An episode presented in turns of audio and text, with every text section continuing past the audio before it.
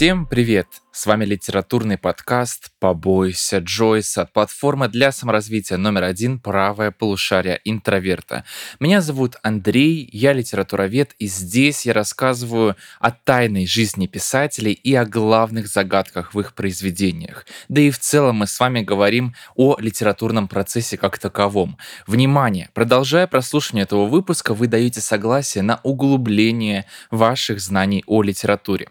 Правда, сегодня мы снова будем бояться не Джойса, а современную литературу. Действительно, мне кажется, очень многие, ну, боятся к ней подступаться. Кажется, что она либо слишком сложная, либо слишком простая. Кто-то ее недооценивает, кто-то ее переоценивает. И вообще такой предмет довольно сложный для обсуждения, поэтому, конечно, сегодня в себе в гости я позвал Алену из подкаста «Картина маслом», чтобы мы вместе разобрались, что такое современная литература, что такое современное искусство. Потому что мне кажется, что одно с другим очень тесно связано. Алена, привет. Привет-привет! Всем привет, уважаемые слушатели! Ну что ж, будем погружаться в этот удивительный мир со всего современного, потому что он всегда вызывает наибольшее количество вопросов. Вот если я у вас спрошу, например, каких современных художников вы знаете, я практически на 90% уверена, что кроме Марины Абрамович, возможно, ничего в голову сразу же, вот без того, чтобы подумать, вспомнить где-то, посмотреть в интернете, не придет. И это неудивительно, действительно, в принципе, современное искусство не то чтобы, знаете как, можно как-то одномерно воспринять, что вот есть четкий список из пяти или десяти художников, которые существуют в нашей реальности, они очень сильно на нас влияют и влияют настолько, что мы все прямо колоссально их замечаем. И я думаю, что примерно так же обстоит дело с литературой. Я права, Андрей? Я думаю, что да. И, кстати, хотел добавить, дорогие слушатели, что Алена является автором книги «Современное искусство. Как разбираться в том, что непонятно всем вокруг». Так что я советую вам, конечно, с ней ознакомиться. Она есть во многих магазинах книжных, есть в цифровой версии же, правильно понимаю? Да, все верно. И я тут узнала статистику. За первый квартал мы продали более 600 книг. Собственно, при тираже в 3000 экземпляров это уже очень хорошо. Я очень рада. Мне прислали статистику. С ума я тебя поздравляю. Мне кажется, это вообще очень круто. Спасибо. И, и, конечно, я всегда начинаю, знаешь, с такого личного отношения к вопросу у гостей. Вот у меня вопрос к тебе такой. Что из современной литературы ты читала в последнее время? Слушай, вообще это очень такой вопрос, где я очень не хочу показаться совсем неосведомленным человеком, но если честно, по долгу своей профессии, поскольку я искусствовед и постоянно фокусируюсь больше на эм, как бы своих искусствоведческих интересах я очень мало читаю художественной литературы. Но есть какие-то вещи, которые запали мне в душу настолько, что вот уже условно там 10 лет я читаю одно и то же. И для меня это Макс Фрай, конечно.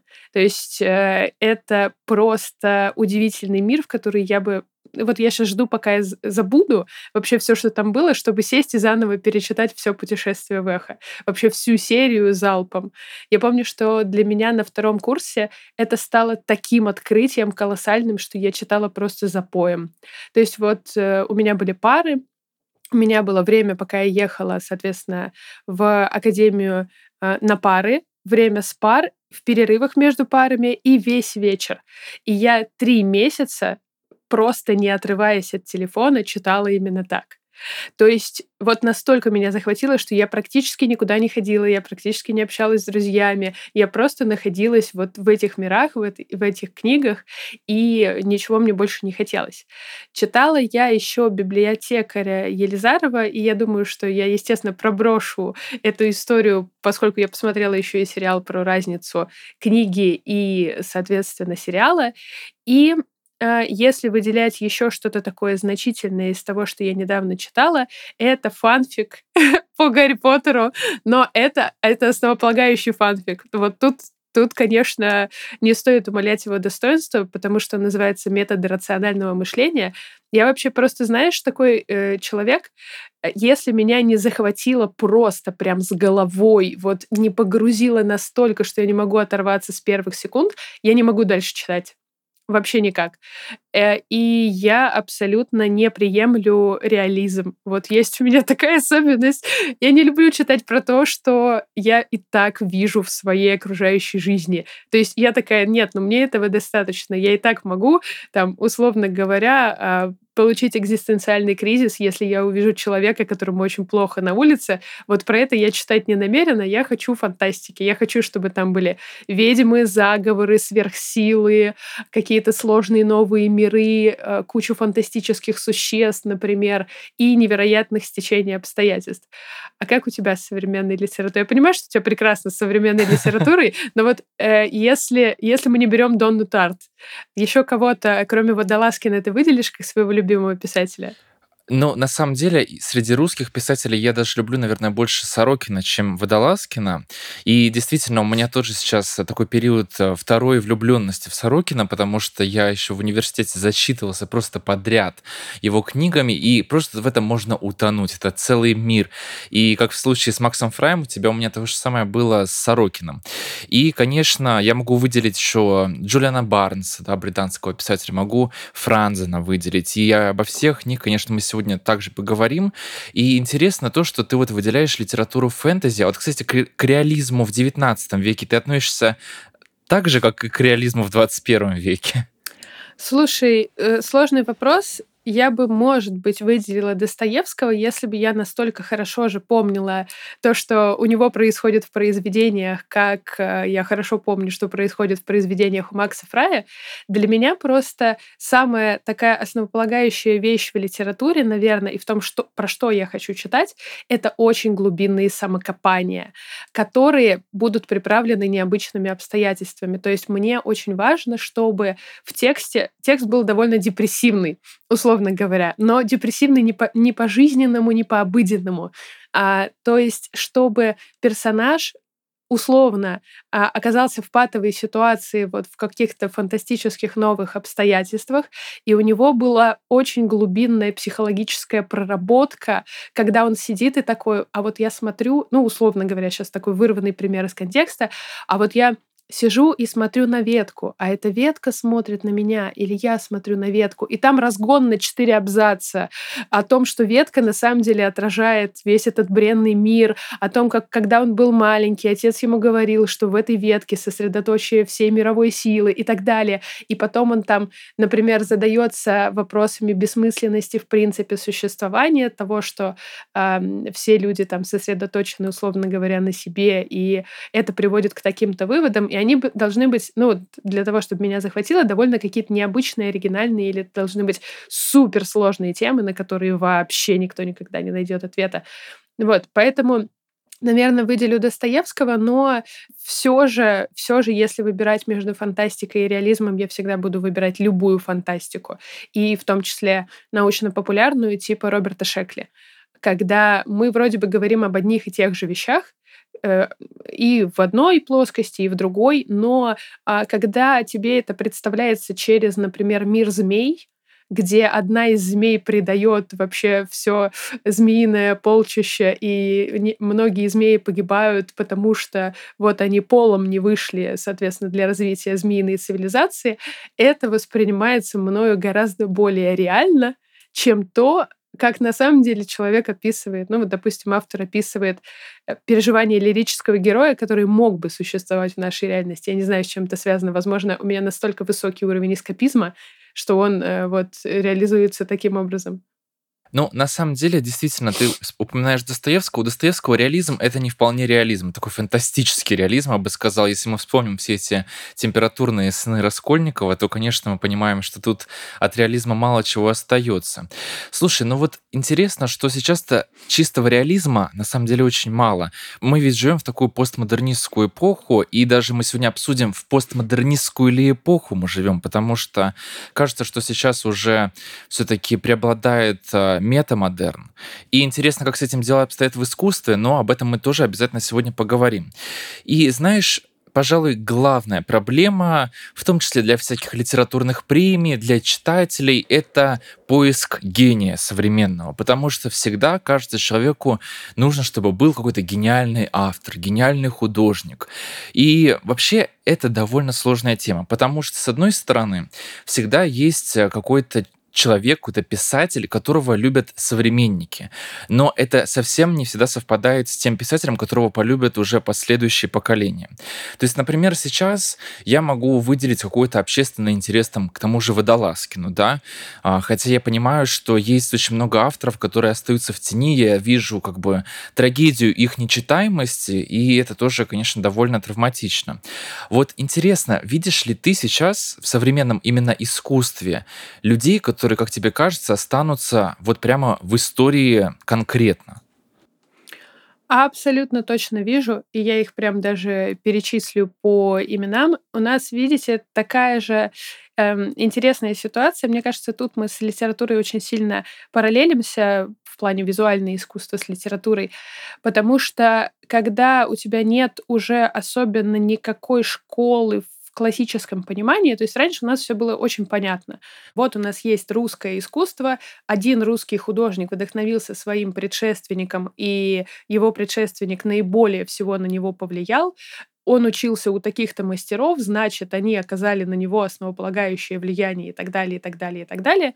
Вот сейчас эта парадигма очень сильно сломана, и мы можем увидеть, как там на японского художника повлиял американский, как американский художник вдохновляется китайскими художниками и так далее. То есть настолько все перемешано и настолько все хитро сплетено, что развести влияние практически невозможно. То есть это просто больше единое пространство, пронизанное плюс-минус общими смыслами. Если выделять э, нескольких художников, которые точно останутся в истории, я бы выделила китайского художника Ай Вэйвэя, Возможно, многие слышали о его невероятных социальных проектах. То есть он больше известен именно даже не как художник в смысле работы с материалом, конкретным объектом. Он больше художник темы. То есть, и, конечно, его инсталляции очень впечатляющие. Там, например, э, была огромная инсталляция в Тейт Модерн, если не ошибаюсь, где он э, обратился к жителям, соответственно, города, где производят фарфор в Китае, и столица, соответственно, фарфорового производства там находилась исторически.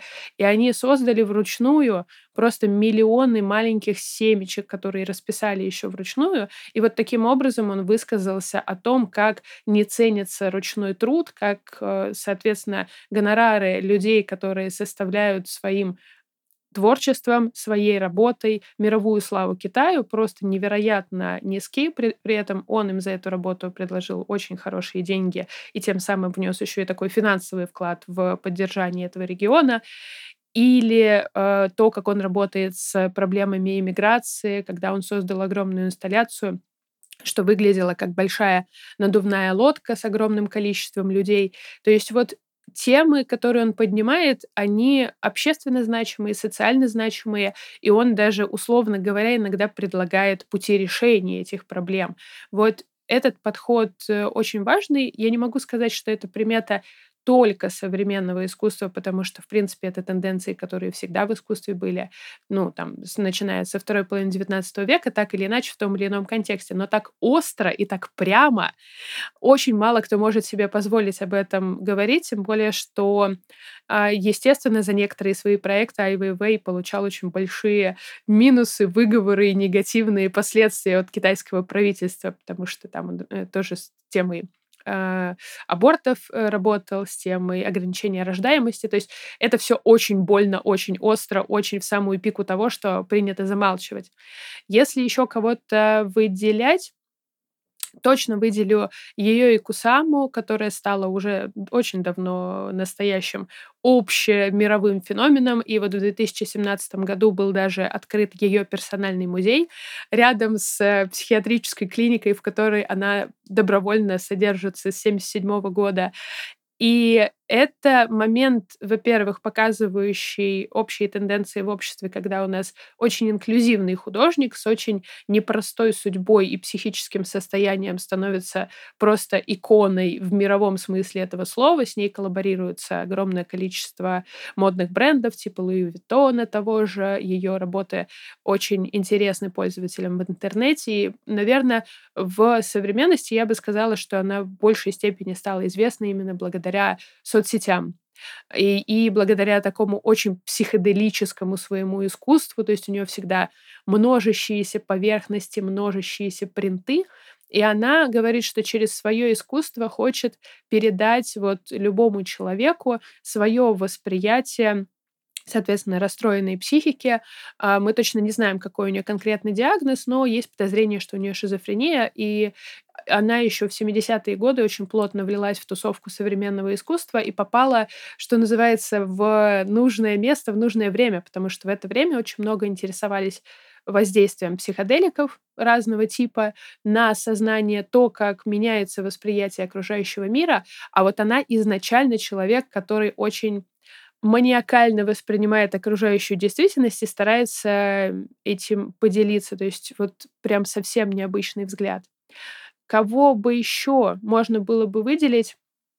А, можно, конечно, упомянуть и Аниши Капура, и Джей Ара, стрит-арт художника, который работает с темой памяти и с темой лиц.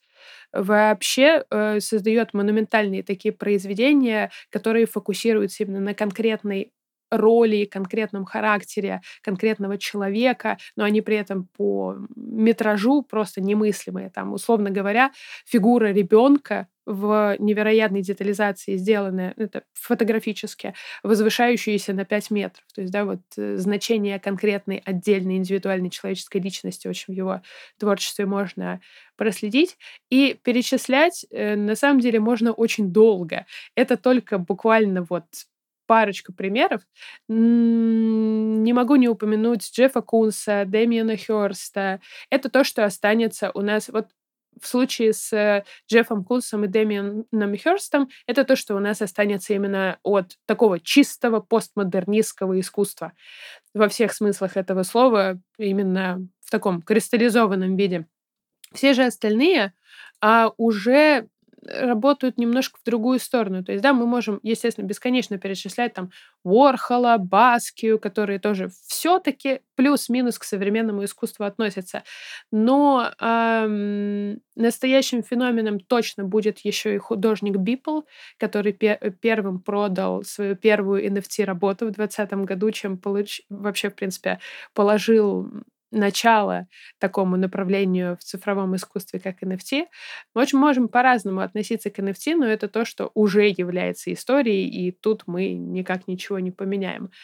А, но если смотреть на, кстати, каких-то азиатских художников, которые сейчас популярны, я заметила очень интересную тенденцию, что здесь идет с одной стороны, как будто бы ощущение уже метамодерна и вот искренности, которую мы никогда в искусстве не видели, с другой стороны, одновременно с этим очень большое смешение с массовой культурой, потому что они работают с темой манги, с темой аниме, и у них даже сами по себе, в принципе, работы выглядят как цитаты из манги и аниме. То есть здесь э, Йосимото Нара, если вы его не видели, и еще Лю Э. А, то есть э, это как раз художники, условно говоря, для тех, кто любит аниме, очень условно говоря, потому что за работами скрываются довольно глубокие смыслы тоже рассуждения роли человека и того, как мы вообще ведем себя в современной реальности. Но есть уникальный феномен, которым я, наверное, финализирую вот этот список. Возможно, уважаемые слушатели, вы уже накидали себе просто буквально списком так посмотреть это, это, это, это, это. Это Мэтью Вонга. Это неожиданный очень художник, который очень популярен на арт-рынке, в том числе потому, что он недавно скончался. Художник, к сожалению, покончил жизнь самоубийством в 2019 году, но работал он в очень неприсущей современному искусству манере он работал в стилистике постимпрессионизма.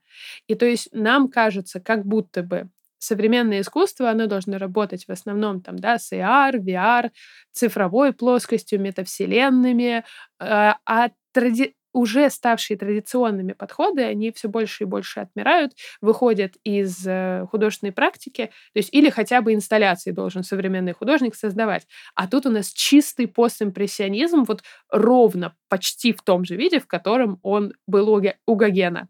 С поправкой на современность, там, конечно, у него подход немножечко другой, но с очень яркой отсылкой и привязкой к историческому наследию.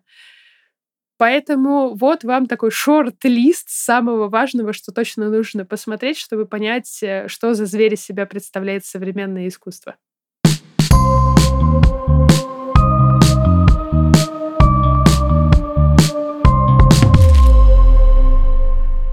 Дорогой слушатель, а если тебе хотелось бы не только слушать, но и смотреть меня, то я приглашаю тебя на мое новое видео саммари о современной литературе в приложении и на сайте правого полушария интроверта.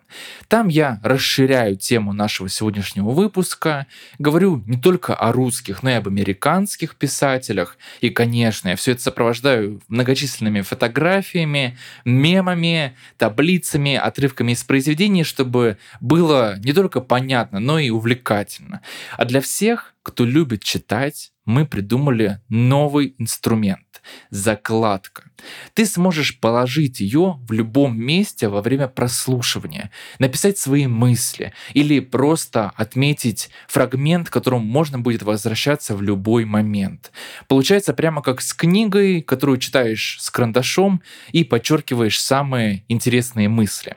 Это и другие классные фишки и, конечно, само видео Summary доступны по подписке. Она стоит 300 рублей, но для наших слушателей мы придумали специальный промокод BOOKS 30, по которому ты сможешь тестить платформу целый месяц бесплатно. Все подробности будут в описании.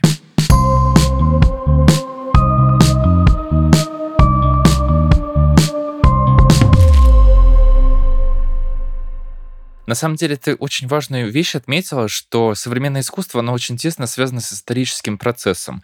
И если мы смотрим на то, как развивалась литература в 20 веке, а она развивалась очень интенсивно, то есть мы перешли от модернизма к постмодернизму, и это, конечно, все тесно связано с такими катастрофами 20 века, это и две войны, и, конечно, другие там техногенные катастрофы.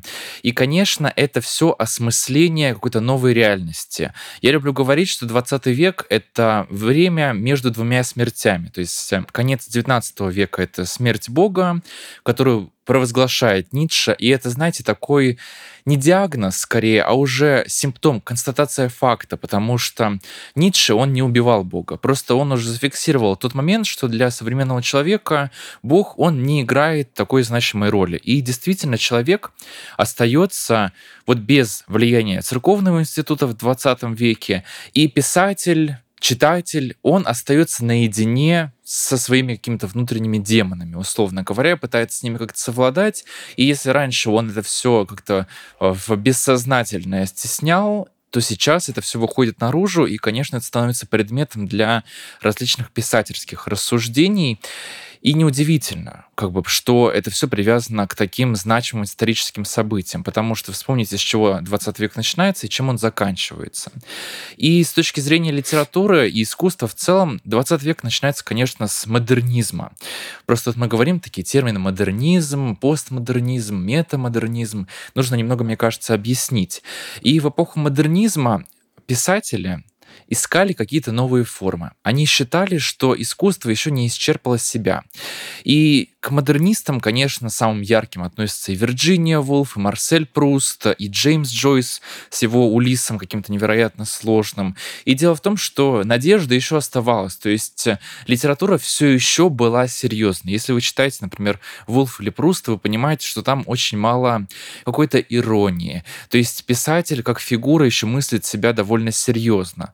Но потом, конечно, все это немного развенчивается. И эпоха постмодернизма, она очень четко ограничена именно хронологически. Дело в том, что мы не можем там произведение 19 века назвать постмодернистским, хотя очень много комментаторов там различных любят это делать. Дело в том, что если произведение написано до второй половины 20 века, то оно априори не может быть постмодернистским. И постмодернизм — это, конечно, уже высмеивание нынешней ситуации, в литературе в частности. Что характерно вообще для постмодернизма? Вы увидите там огромное количество цитат. Вот если вы читаете, например, Пелевина, Generation P, вы там увидите отсылки и к Достоевскому, и к группе ДДТ, и к Марине Цветаевой. То есть это набор из всего такой как бы сборная солянка из различных цитат. Ну и, конечно, это ирония. То есть э, писатель, он уже не мыслит себя серьезно. Если вы посмотрите даже на того же Виктора Пелевина, который скрывается от нас всеми возможными способами, надевает черные очки и где-то там прячется, это же на самом деле такое высмеивание смерти автора, который провозглашает э, Ролан Барт. И это вот как раз-таки та вторая смерть, которая ограничивается 20 век. Ролан Барт говорит, что вообще мы не должны обращать внимание на то, что хотел сказать автор. То есть автор создал свое произведение, и все, он от него как бы отсоединяется, и мы не должны не учитывать ни биографию писателя, когда читаем его произведение, ни что он хотел сказать, ни какие-то его внутренние интенции. Нет, все это уже не важно. То есть писатель обесценивается как фигура. И, конечно, можно сказать, что Бартон сформировал постмодернизм, он как теоретически его определил. И что мне нравится, так это высказывание Владимира Сорокина, по поводу постмодернизма, его просто очень часто причисляют главным русским постмодернистам, и он на это всегда отвечал. Постмодернизм скорее в самих читателях, а не в писателях. И дело в том, что сам Сорокин и многие другие писатели, они не мыслят себя как авторы-постмодернисты. Они просто создают произведения в современной парадигме, да, то есть они пишут то, что видят, что, собственно говоря. И это любопытная точка зрения, потому что действительно кажется, вот как написать постмодернистское произведение. Вот сейчас сидят писатели современные, слушают наш подкаст и думают, вот как же писать в эпоху постмодернизма? Да как хотите, так и пишите, собственно говоря, потому что постмодернизм — это такая оптика, через которую мы смотрим на произведение, а не та оптика, через которую как бы писатель создает свой роман, там, рассказ или повесть. Подскажи, пожалуйста, Алена, так ли обстоят дела в искусстве изобразительном, именно там в скульптуре современной, в принципе, в современном искусстве? То есть постмодернизм, он мыслится как инструмент такой для художников? Да, слушай, ситуация примерно такая же, как в литературе ты описал. То есть, в принципе, мы все говорим в искусстве о том, что очень по разным датировкам постмодернизм начинается приблизительно 60-х, 70-х годов. Но уже относить себя к постмодерну или нет, практически каждый художник, особенно уже там начиная с 90-х, 80-х, э, решает сам. И мы тут делаем очень большую оговорку всегда, потому что в зависимости от страны те или иные тенденции постмодерна проявлены более или менее ярко. Здесь вот мы видим цитатность, а здесь мы видим работу с историческим наследием, здесь мы видим интертекстуальность, ну, которая на самом деле, если уж так очень сильно глобализировать эту мысль, как мне кажется, существует вообще в принципе везде. То есть, знаешь, как настолько у нас широкие все-таки границы постмодерна, что касается всей культуры, всего искусства, что в принципе, вот как раз ты закинул тейк про то, что можем ли мы назвать писателей XIX века своего рода постмодернистами, ну, если очень сильно за уши притянуть и натянуть э, сову на глобус, можно, потому что если мы ориентируемся только на одну интертекстуальность, ну, как будто бы мы уже не найдем ни одного текста, который ее не использует. С другой стороны, мы с тобой исследователи, постмодернисты, и мы люди, которые сформировались уже в такую эпоху, которая настолько разношерстно, разномастно, настолько не вписывается ни в одну рамку единую, под которую мы можем подписать вообще все, что происходит вокруг, что, возможно, проблема именно в нас, а не в конкретных художниках, э, там, да, литературе или еще ком-то. Здесь я присоединюсь э, к точке зрения Сорокина насчет того, что постмодернизм — это больше про нас, и это больше про то, как мы воспринимаем окружающий мир, и в том числе искусство, чем про то, какое искусство конкретно создать создается. Возможно, э, вы сейчас слушаете этот подкаст и думаете, а какая разница, вот какое искусство создается или как мы его воспринимаем, а здесь действительно и собака вся зарыта, потому что все современное искусство практически построено именно на контакте и на взаимодействии со зрителем. Мы убрали, по сути, в современном искусстве такую многосложную структуру, как работа художник, произведение, зритель. То есть, что художник через произведение общается со зрителем. У нас ушел художник как фигура, у нас осталось, как и в литературе, да, вот умер автор, и у нас ушел художник.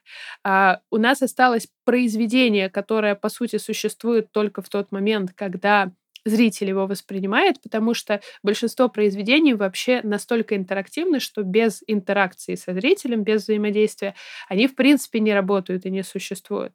Но если мы бы хотели как-то датировать, когда вот в искусстве визуальном появляется постмодерн, здесь мы будем с вами сталкиваться с тем, что от одного исследователя к другому постоянно будет все меняться. Кто-то больше полагается на архитектурную основу. То есть мы считаем, что в архитектуре постмодерн появляется, соответственно, уже в 70-е годы.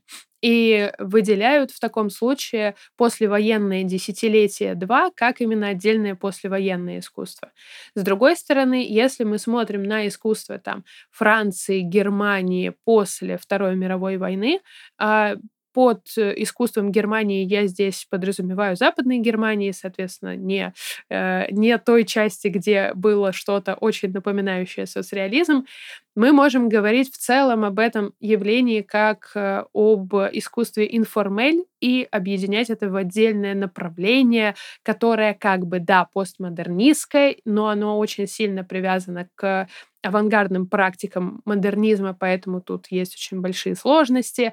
И вот тут начинается такой разговор, когда мы можем, конечно, использовать вот эти все термины, но они даже больше нас иногда запутывают, чем на самом деле объясняют, что вообще происходит. Согласен? Да, конечно, я согласен. И я бы, наверное, здесь обращал внимание скорее не на направление, а, в котором как бы находится писатель, не то течение, да, постмодернизм или метамодернизм. Это все очень сложно, и мне проще скорее хронологически как-то это определять, а я бы фокусировался лучше на темах, да, то есть ты упоминал mm-hmm. уже тему памяти, а, социальной проблематики, и мне кажется, это в принципе очень актуально, особенно тема памяти.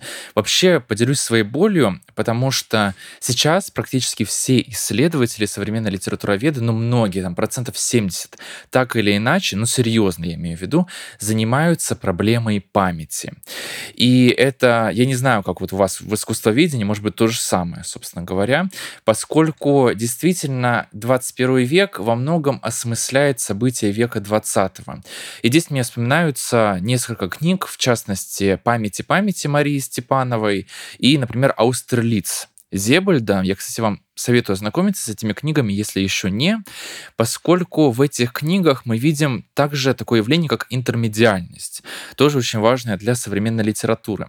Что такое интермедиальность? Вообще, я бы сказал, что это закономерное последствия того, что происходило в искусстве в широком смысле 20 века. Дело в том, что у нас появляется фотография в широком смысле этого слова, кинематограф. И, конечно, эти виды искусства, они начинают друг с другом соприкасаться. И, к примеру, в романе «Памяти памяти» или еще более явно в «Австралийце» том же самом, мы видим, как фотография становится частью текста. И то же самое есть, например, в романе Джонатана Сафрана Фойера «Жутко громко и запредельно близко». Там тоже там целые обороты занимают буквально фотографии, и очень сильно, мне кажется, завершение этого произведения, которое состоит из такой игры с очень известной серией снимков, сделанной во время теракта 11 сентября. Но вот я не буду спойлерить, кстати, об этом есть в моем саммаре «Современная литература». Так что действительно разные медиа, как бы разные виды искусств, они начинают друг с другом взаимодействовать. И тема памяти такая очень острая, для современности, она как раз-таки выражается через фотографию, через такое остановленное время. И любопытно, что тема не только памяти, но и времени становится ключевой. И здесь я хочу перейти к разговору уже о современной русской литературе и вспомнить, в частности, Евгения Водолазкина, уже не единожды сегодня упомянутому. И дело в том, что это тот автор, который каким-то образом максимально комфортно для русского читателя э, реализовал вот эту поэтику постмодернизма в романе «Лавр». Роман «Лавр» — это роман, который во многом основан на жанре а, жития святых. А Евгений Водолазкин является исследователем древнерусской литературы, то есть это действительно специалист в своей области, и он в эту известную ему форму попытался как-то внедрить эту постмодернистскую игру. И как это проявляется? Например, на языковом уровне. То есть мы видим, что герои сперва говорят на э, старославянском языке, а потом уже переходят на современный русский язык, и это выглядит ну, довольно необычно. Причем э, все это сделано очень тонко, и порой это, знаете, не в бровь, а в глаз, конечно. Например, там встречаются цитаты из «Маленького принца». То есть Бах, и в средневековье русском вдруг один один из героев говорит, мы в ответе за тех, кого приручили. И это, конечно, звучит очень странно, но это вполне в духе постмодернизма. Или, например, герой может идти по лесу, опять же, средневековая Русь, напоминаю вам, и он может, например, натолкнуться на пластиковые бутылки, которые валяются mm-hmm. в этом лесу. И, конечно, это сделано максимально доступно для читателя, поскольку тот же Владимир Сорокин, которого я обожаю, это писатель, которого, ну, можно либо ненавидеть, либо очень сильно любить. Я не знаю, Лен, ты что-то читала у Сорокина? Вот до чего не добралась, до того не добралась.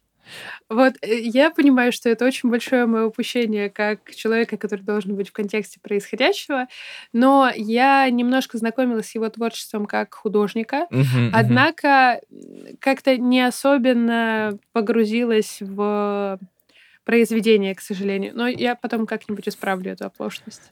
Кстати, я сейчас вот переживаю эту обсессию новую к Сорокину. Расскажи, как ты, как искусствовед, относишься к его именно изобразительному искусству, потому что у него там есть целая серия картин по Достоевскому. Кстати, он сейчас делает выставку по своему роману «Голубое сало», и там картины, созданные при помощи искусственного интеллекта, как раз-таки вот то, о чем ты говорила, художник, который вот максимально вписывается в современный контекст. Что ты о нем думаешь, как о художнике именно? Ну, что тебе сказать? Я бы его э, очень, очень классически вписывала в плеяду вместе с Приговым и другими московскими концептуалистами. Соответственно, тут не вижу знаешь, как мне не то, чтобы как э, исследователю и специалисту откликается его творчество отдельно, а, так или иначе, темы, которые они затрагивают, они все равно плюс-минус очень близкие друг к другу. А, поиски метафизического плана с попыткой осмыслить советскую действительность и вот этот опыт, который так или иначе перерабатывает весь московский концептуализм и все, в принципе, такое современное наше там петербургское, московское искусство — Пока ты рассказывал про тему памяти, как раз вспомнила один очень важный лично для меня термин, который я очень люблю, который я вычитала в одной статье в аспирантском сборнике как раз Института искусствознания, и поделиться с слушателями тоже им хочу. Это концепция постпамяти. Вот.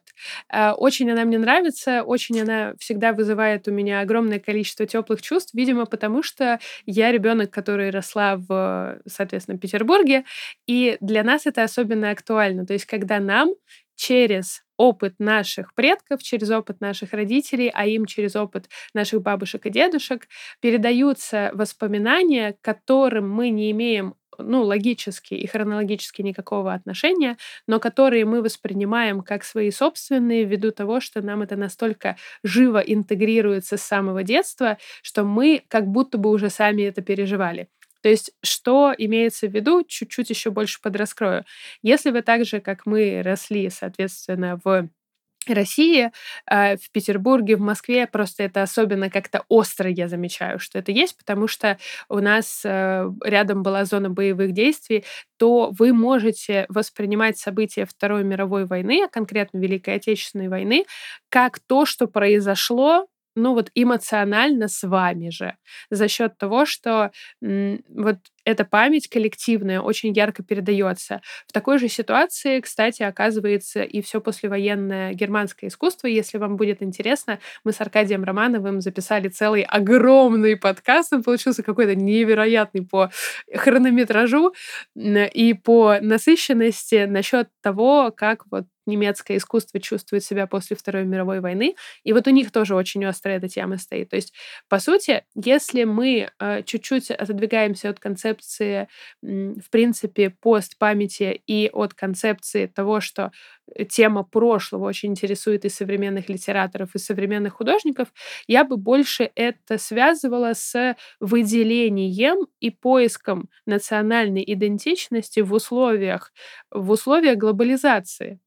То есть в условиях того, что э, мы говорили о том, что постмодернизм смешивает вообще все, что только можно, и мы не очень можем разграничить э, не всегда, по крайней мере, японского художника, китайского художника и американского по тем влияниям, которые на него оказываются, потому что это такой мировой процесс. Но одновременно с этим каждый из этих художников э, очень старательно ну, практически каждый работает с темой своего конкретно культурного исторического наследия. То есть вот, вот, вот такой парадокс очень сильно в духе постмодернизма, когда тоже, э, да, вот э, мы говорим про водолазкина и пластиковые бутылки у нас в средневековой Руси.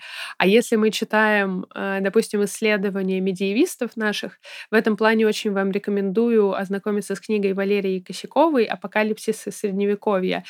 Там тоже потрясающий в этом плане подход избран. То есть, смотрите, первая половина книги посвящена Иерониму Босху, разбору его произведений, ситуации, в которой оказался этот художник исторически, тому, как в это время соответственно, жили люди, как там были лжепророки, как все ждали апокалипсиса. А вторая половина книги — то, что происходит параллельно с этим. А параллельно с этим очень многие забывают, что у нас Иван Грозный, смута и тоже ощущение апокалипсиса на Руси.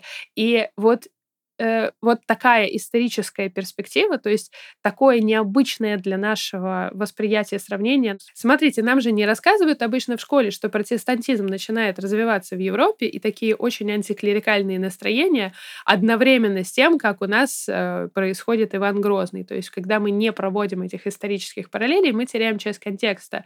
И э, я это все вела к чему?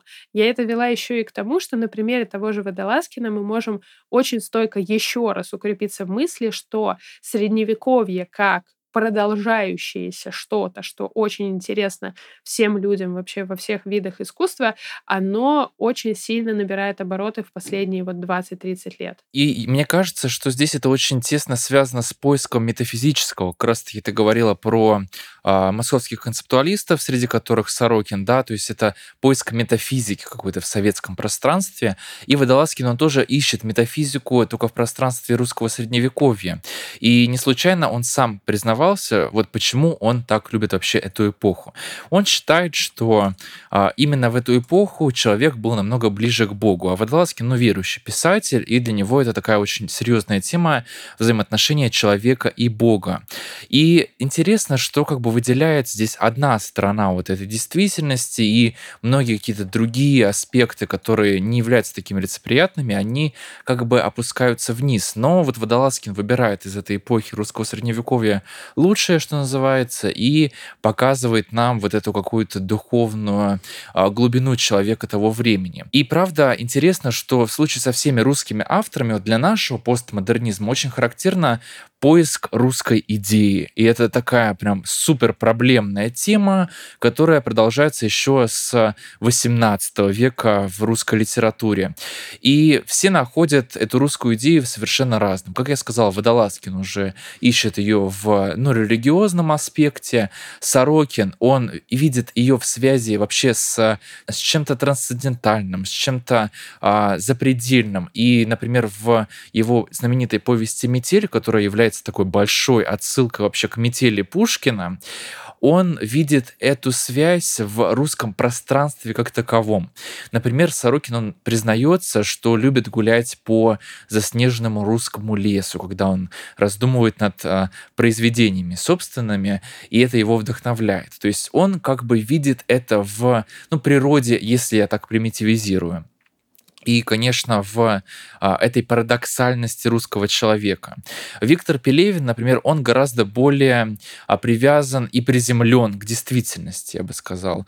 Если вспомним Generation P, то вот интересно, что за этим поколением P очень много чего скрывается, да, за этой непонятной буквой, которая здесь фигурирует. С одной стороны, это поколение Пепси. И так определяет Пелевин вообще 90-е в России, поскольку у нас появляются да, зарубежные товары, продукты, продукты, и это пытается, и они пытаются как бы вписаться в нашу ментальность. И мне очень нравится, например, сцена в Generation P, где главный герой, он пытается привязать рекламу спрайта к русской действительности. И он придумывает героя Николу Спрайтова, да, для того, чтобы каким-то образом вообще донести этот продукт для а, русского покупателя. Если у вас тоже в голове на словах Андрея заиграла реклама пей Николу.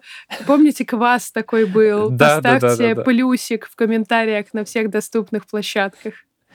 Да, и у Пелевина это все всегда очень сильно привязано к актуальному контексту. Он выпускает свои романы каждый год, и вот в августе, в сентябре обычно это происходит, и это каждый раз такое большое событие для русской литературы.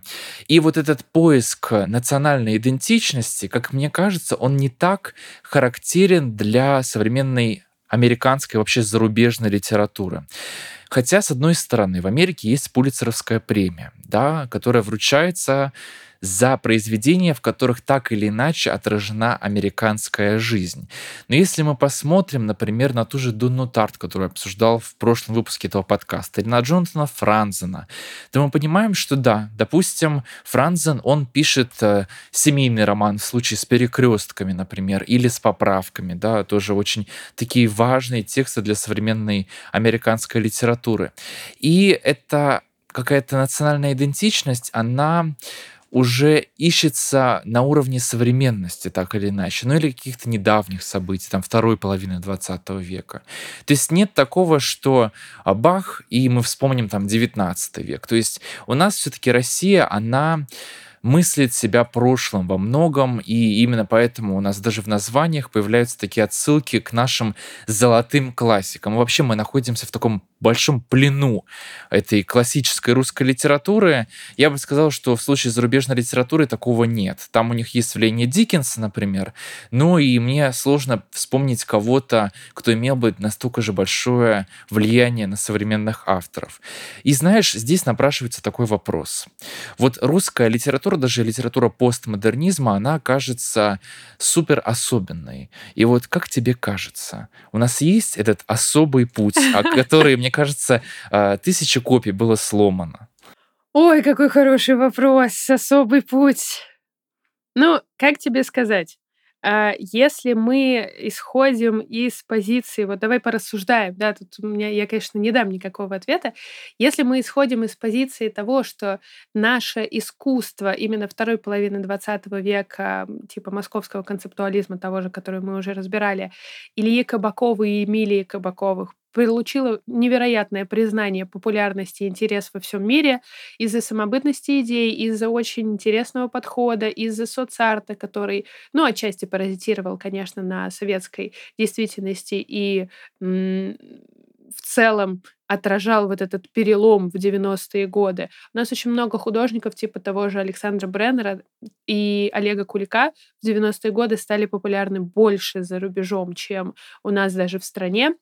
И они активно ездят, приглашаются, соответственно, участвуют во всяких международных историях. Отдельный вообще разговор — это что такое русские художники в Китае, например.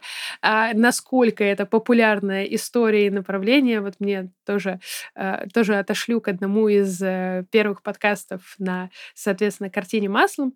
Приходил ко мне в гости художник Илья Крейдун, академический художник, который, в общем-то, довольно популярен и у нас в Петербурге, и у него своя мастерская и свои заказы. Но вот отдельной такой статьей в его жизни звучит Китай, куда постоянно наших приглашают, потому что очень ценится наш уровень мастерства, и они выполняют там огромное количество заказов и работы. Вот учитывая вот эти факторы и учитывая то, что как будто бы для меня все-таки, я не знаю, это потому что я специализируюсь все-таки больше на русском искусстве, да, и именно в нем есть фокус моих научных исследований, и именно потому что я его люблю и понимаю, или просто потому что так действительно есть на самом деле, тут не, не могу провести границу субъективное и объективное. Для меня русское искусство очень сильно отличается от всего.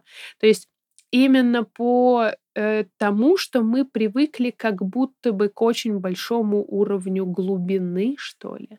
То есть, условно говоря, я тут не хочу проводить такую параллель западное, неглубокое, поверхностное поп-арт и вообще, а вот русское, оно такое глубинное, оно про душу и так далее. Но иногда такая параллель очень клишированная напрашивается. Как будто бы мы гораздо более самокопательски, что ли, настроены. При этом вот если смотреть на тех же представителей ленинградского и московского андеграундного искусства, московское более яркое, кричащее, более политизированное, ленинградское более затворническое, очень смирившееся со всей окружающей действительностью, очень такое э, сознательно подпольное. И тут будут будут очень большие оговорки везде, но, условно говоря, как будто бы мы больше концентрируемся на частностях, что ли. Вот такое у меня ощущение возникает всегда. Вот, допустим, возьмем ту же нашумевшую инсталляцию в свое время Ильи Кабакова «Человек, улетевший из своей комнаты в космос». Это же повествование о жизни маленького-маленького единичного человека, который очень хотел вырваться, он вырвался, которое принимает масштаб всеобщей проблемы, но при этом основано на личном опыте даже не самого Кабакова, потому что мы знаем, что Кабаков не особенно сам жил в коммуналке, а на опыте целого вот поколения очень узкого, э, в принципе, я имею в виду узкого в мировом масштабе. И вот какие-то такие э, интенции, что ли, взять деталь очень характерную для нашести, да, нашей ситуации, и развернуть ее с другой стороны и придать ей практически космологическое значение, как будто бы это вот наша особенность. Я не знаю. Да? Я тут вспоминаю, естественно, Елизарова сразу на параллели, просто потому что это у меня такое относительно свежее впечатление. И я знаю, что очень сильно разнится то, что Елизаров написал в своем оригинальном тексте, и то, что вышло в итоге как сериал, там вплоть до того, что даже заканчивается абсолютно все по-другому для меня более логично, как все заканчивается в книге, но в сериале мне тоже показалось все довольно, довольно-таки неплохим. Хотя мне бы хотелось, чтобы все закончилось трагедией. Это, наверное, просто потому, что я люблю, чтобы все заканчивалось плохо, когда ты читаешь книгу, потому что это более как-то, да... Реалистично. Это, ну да, это более реалистично, чтобы все закончилось плохо. Несмотря на то, что все очень сильно пытались. Это как э, пятый сезон сверхъестественного, который заканчивается тем, что все умирают и вообще полностью полный кошмар. Ну и что, что на последней минуте всех воскресили, но, соответственно, Сэм-то умер, и все, и больше мы не можем с этим как будто бы ничего поделать. А, вот. Про Елизарова. То есть он берет в своем произведении «Библиотекарь» очень частное явление советского писателя, соцреалиста, который, в принципе, никому никогда не был особенно интересен, кроме того времени, когда его почему-то печатали и почему-то его библиотеки включали, и возводит его в ранг просто нового откровения, новой Библии, за которую люди готовы объединяться в читательские, соответственно, в читальне, убивать друг друга, идти войной настоящей, истреблять друг друга.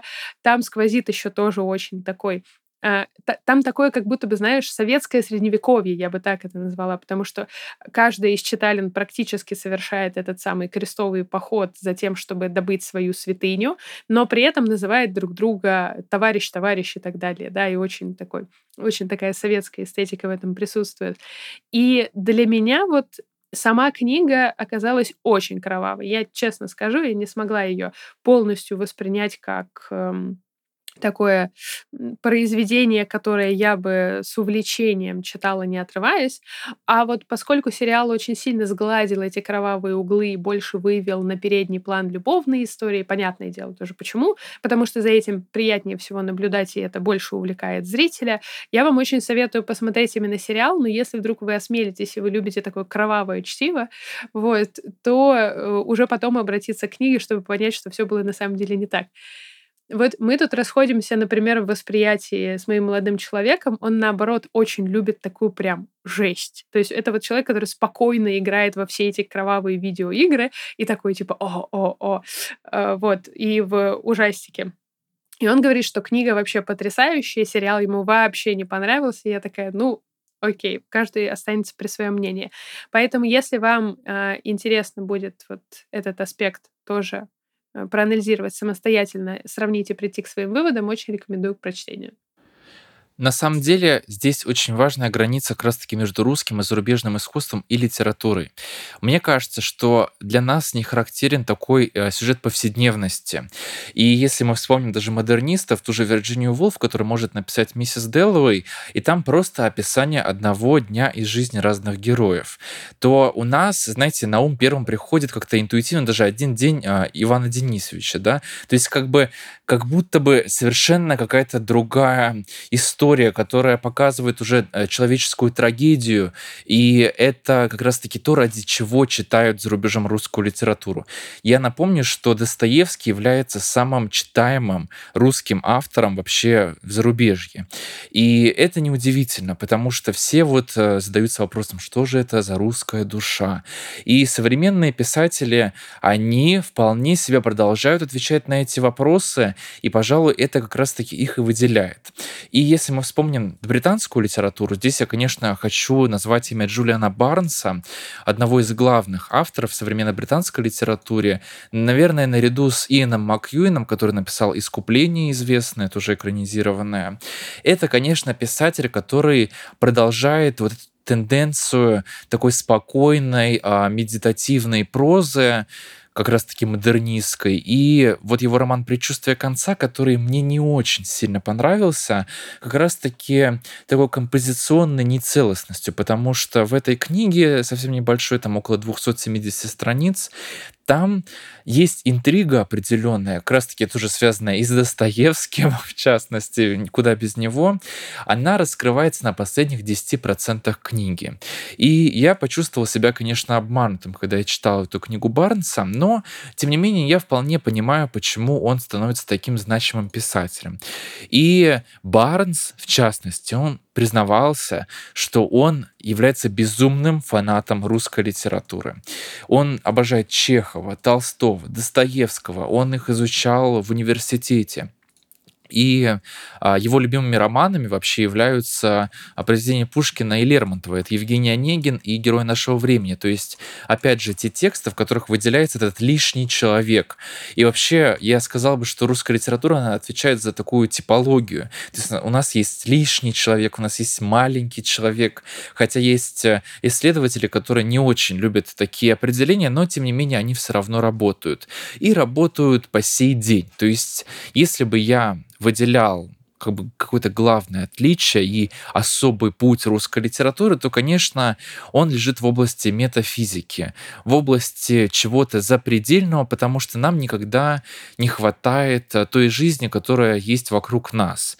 То есть, если, казалось бы, там у Донны Тарт, у Джонатана Франзена, у них есть э, какое-то успокоение там в семейной жизни, в социальной жизни, то русский писатель, русский читатель, он как бы этим не удовлетворяется. И мне очень нравится твой пример вот с человеком, который из э, комнаты вышел в какое-то бесконечное пространство. Это же тоже такой сон смешного человека Достоевского, когда герой, находясь в каких-то очень неблагоприятных условиях, в очень стесненных, ему открывается как бы доступ к чему-то а, бесконечному. И записки с подполья тут, конечно, мне тоже вспоминаются поскольку вот в этих э, сжатых, каких-то стесненных условиях э, человеку открываются истины. И это очень характерный такой троп для русской литературы. Соглашусь.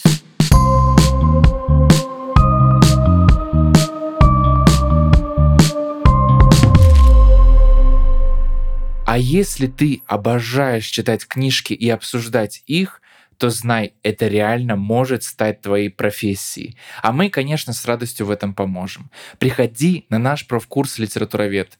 Ты не только узнаешь все об истории, теории литературы, но научишься писать академические эссе, рецензии. И это все как в университете, только без БЖТ и физкультуры. Самое главное, мы уделяем внимание практике, вся учеба проходит онлайн, у нас есть закрытый книжный клуб, где мы обсуждаем ваши любимые книги, и главное, мы выдаем самый настоящий диплом. И покупая этот профкурс, ты получаешь доступ к нему навсегда интересно, сейчас станет еще интереснее. Для наших слушателей мы сделали специальный промокод PRO Books, который даст скидку целых 50% на профкурс литературовед. Все подробности будут в описании.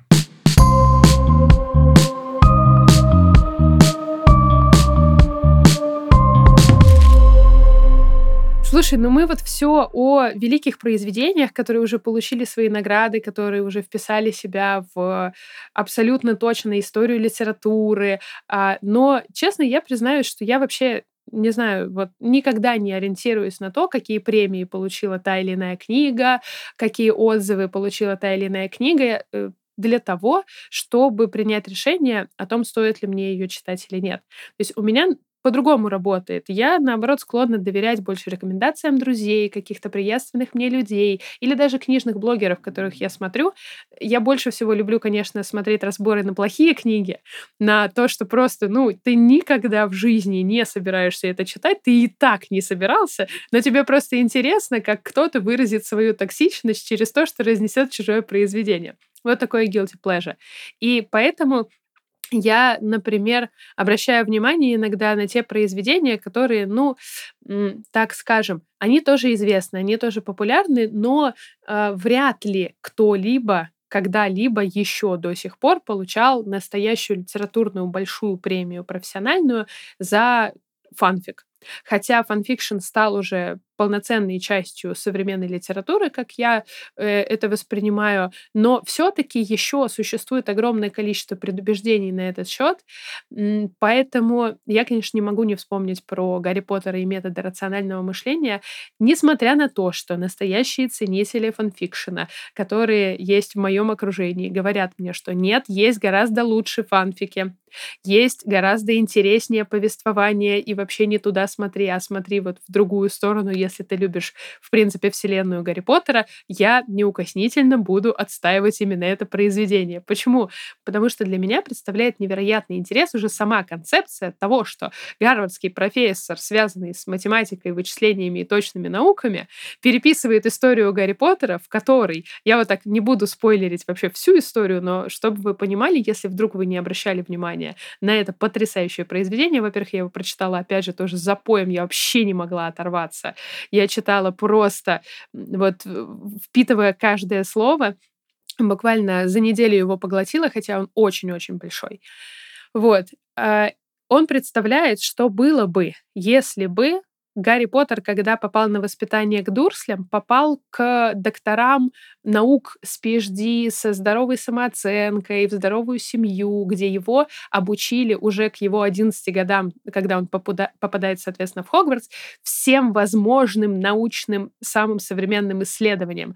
Логическому мышлению, критическому мышлению, он знает там законы физики, разбирается в химии и так далее, и так далее, и вообще, в принципе, суперобразованный человек. То есть это, э, по сути, герой прямо против противоположный тому, которого мы находим у Джоан Роллинг изначально, уже со стартовой позиции. И он начинает, исследуя Хогвартс, э, проверять на прочность магию, проводит свои исследования, а как она вообще работает, примеряет и соотносит это с э, научным познанием, который доступен которая доступна маглам.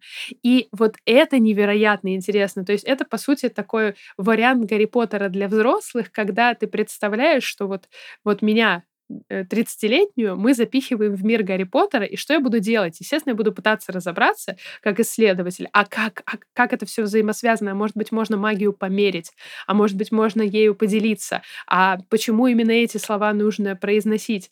Там, походу, открывается еще и огромная некомпетентность э, многих очень людей из магического мира, которые не могут противостоять 11-летнему мальчишке, который просто очень хорошо разбирается в научном познании, при том в магловском, и еще очень много всего интересного происходит, но вот для меня это настоящее такое открытие, как для человека, который в свое время читал Гарри Поттера абсолютно запоем. И когда закончилась последняя книга, знаешь, как э, часть меня умерла. Потому что ты не можешь просто так взять и выкинуть 10 лет своей жизни, на протяжении которых ты рос с этими героями, ты переживал свои первые влюбленности в то же время, в которое они... А, и поэтому вот э, я считаю, что каждому взрослому нужен свой взрослый Гарри Поттер. А если вдруг вы хотите не читать, а что-то посмотреть, и вы также увлечены магическими и фантастическими мирами, как и я, я вам рекомендую очень недооцененный сериал, который, когда я посмотрела в прошлом году, я была просто в невероятном восторге. Э, Андрей, не знаю, слышал ли ты о нем, но мне кажется, что очень мало кто о нем слышал, потому что все, кому я рассказываю, говорят, да ладно, я вообще такого не слышал. А, он называется «Волшебники». А, и... Знаю, я знаю. Ты, знаешь, да, ты знаешь, знаю. да? А, ты смотрел? Нет, но я слышал про него.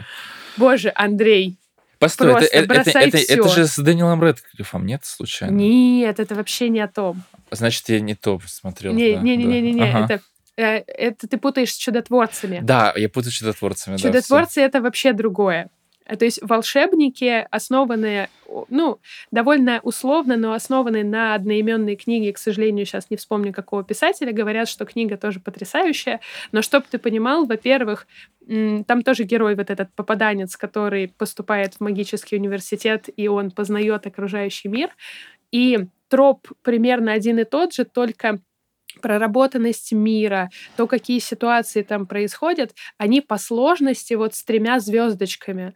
То есть они там тоже спасают мир, у них тоже там есть зло, демоны, там всякие магия и так далее, но это тоже очень-очень повествование для взрослых. Притом, насколько я знаю, в оригинале сама книга не такая взрослая, а вот сериал сделали просто вот 21 плюс и ты прямо настолько понимаешь все эти сложности, с которыми сталкиваются герои. Там очень большие проблемы самоидентичности, очень большие э, проблемы в взаимоотношениях с окружающими людьми. Короче, везде пропагандирую этот сериал. Второй сериал, сейчас, да, извините, у меня, у меня открылся портал.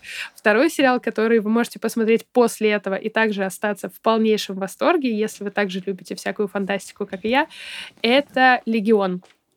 И вот это тот редкий случай, когда э, от очень большой студии вышел просто невероятный сериал, который захватывает вас и на визуальном уровне, и на уровне сюжета. Э, я, пожалуй, закончила. Кстати, Гарри Поттер породил, ведь, мне кажется, целое отдельное направление просто фанфиков, потому что к нам, кстати, в «Интроверт на кухне» приходил Дмитрий Мец, автор mm-hmm. Тани Грутер, и Многие признаются, что они любят Таню Грутер даже больше, чем Гарри Поттер. Вот я такое встречал. И методы рационального мышления тоже, да, то есть это такие фанфики, я бы сказал, главные по Гарри Поттеру. Ну и, знаете, вот есть такая популярная теория, которая всем уже набила оскомину, что вся мировая литература — это фанфики. Но mm-hmm, в каком-то mm-hmm. смысле это так и есть. И здесь мне вспоминается другая книга, которую тоже очень хочу порекомендовать. Это роман Майкла Каннингема «Часы».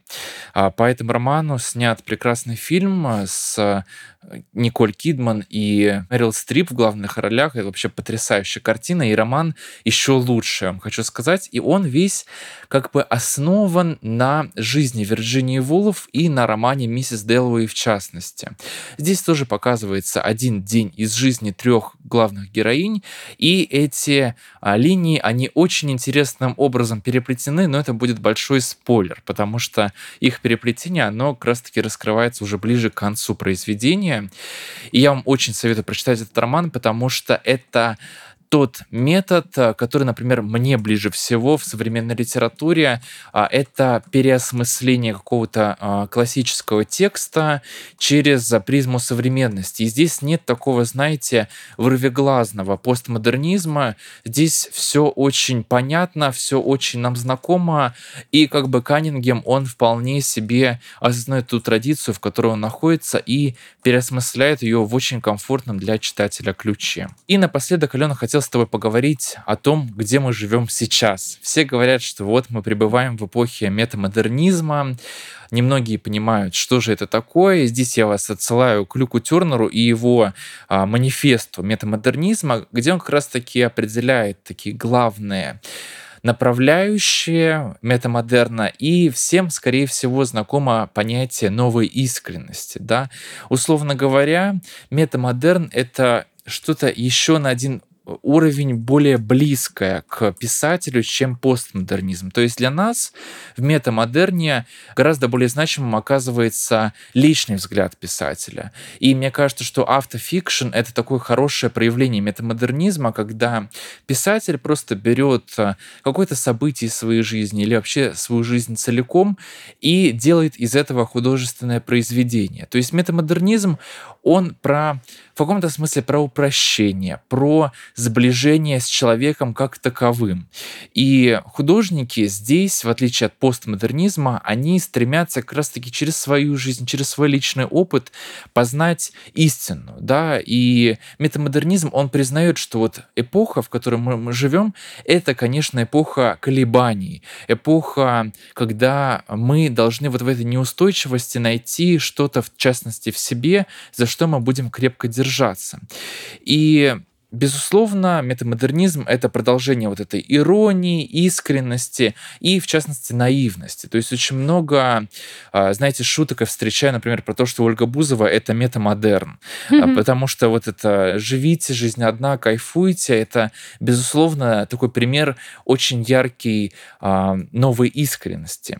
И подскажи, пожалуйста, вот как дела с этим обстоят в искусстве? Потому что в литературе, конечно, сейчас принято считать Виктора Пелевина как такую переходную фигуру между постмодернизмом и метамодернизмом, то есть его последние романы, они уже скорее относятся к метамодерну, чем э, к постмодерну. И с Сорокином, собственно, то же самое. Здесь очень большие сложности возникают у нас, потому что каждый из нас немножечко постмодернист, и каждый из нас немножечко метамодернист. Если бы я э, вот из тех, кого мы уже сегодня упоминали, чтобы просто не было слишком много всяких сложных имен, э, делила бы самых популярных, известных современных художников на метамодернистов и постмодернистов, э, вот нет, введу все-таки одно такое новое имя. Олафур Элиас э, считается именно уже метамодернистом. То есть это художник, который создает очень масштабные инсталляции. Он, например, э, в том же Tate Modern, да, в турбинном зале создал огромную работу, которая, по сути, имитирует солнце. То есть в чем тут заключается метамодерн? Люди приходят в огромный-огромный зал, у него зеркальный потолок, и при этом они э, смотрят и греются теплом от искусственного солнца, которое настолько похоже на настоящее, что прям заменяет его. То есть э, здесь вот это идея поиска первоначальной глубинной природной ценности, которую мы можем найти при этом в техногенном мире, воссоздать и получить, условно говоря, такое же впечатление, как от контакта с этим самым первородным и природным, то, что у нас было всегда в жизни.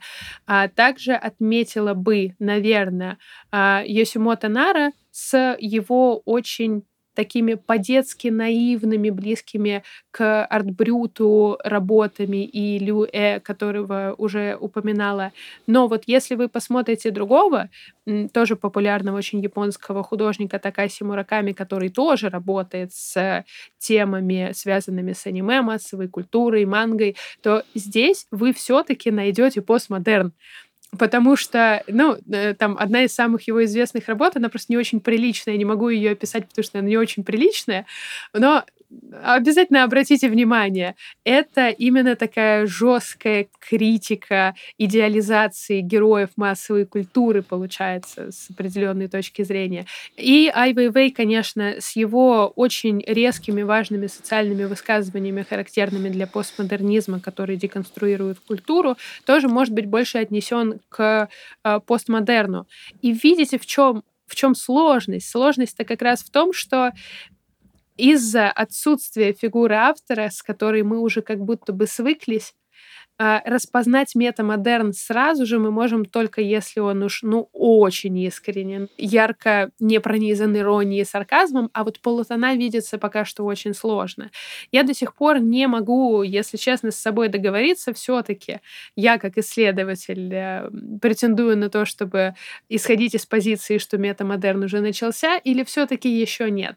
Потому что мне кажется, что власть постмодерна еще настолько сильна, что мы еще не отошли от этого полностью полностью, и кто-то по инерции, а кто-то потому, что он таким сформировался и жил в эпоху постмодерна, продолжает творить в тех же условиях и в тех же координатах и парадигмах. А вот уже новое поколение художников, которые у нас сейчас нарождается, вот они, скорее всего, уже будут в другом режиме существовать. Да, потому что я тоже задавался таким вопросом. В принципе, вот современные писатели, да, писатели даже мои ровесники начинающие, потому что я с некоторыми общаюсь, и мы обсуждали, да, собственно, мы в какой парадигме сейчас живем, метамодерн или постмодерн. И мы осознали, что все-таки поколение, выросшее еще в конце 90-х, там, начало 2000-х, это еще поколение, а, насытив, насытившееся постмодернизмом, и мы еще не можем так легко перейти на эти рельсы метамодерна. Для нас это что-то что довольно такое чужеродное. Так что, дорогие слушатели, видите, мы пришли к выводу, что постмодернистам быть еще не поздно, еще можно в последний вагон залететь, так что не будете супер э, старомодными, если будете писать в парадигме постмодернизма.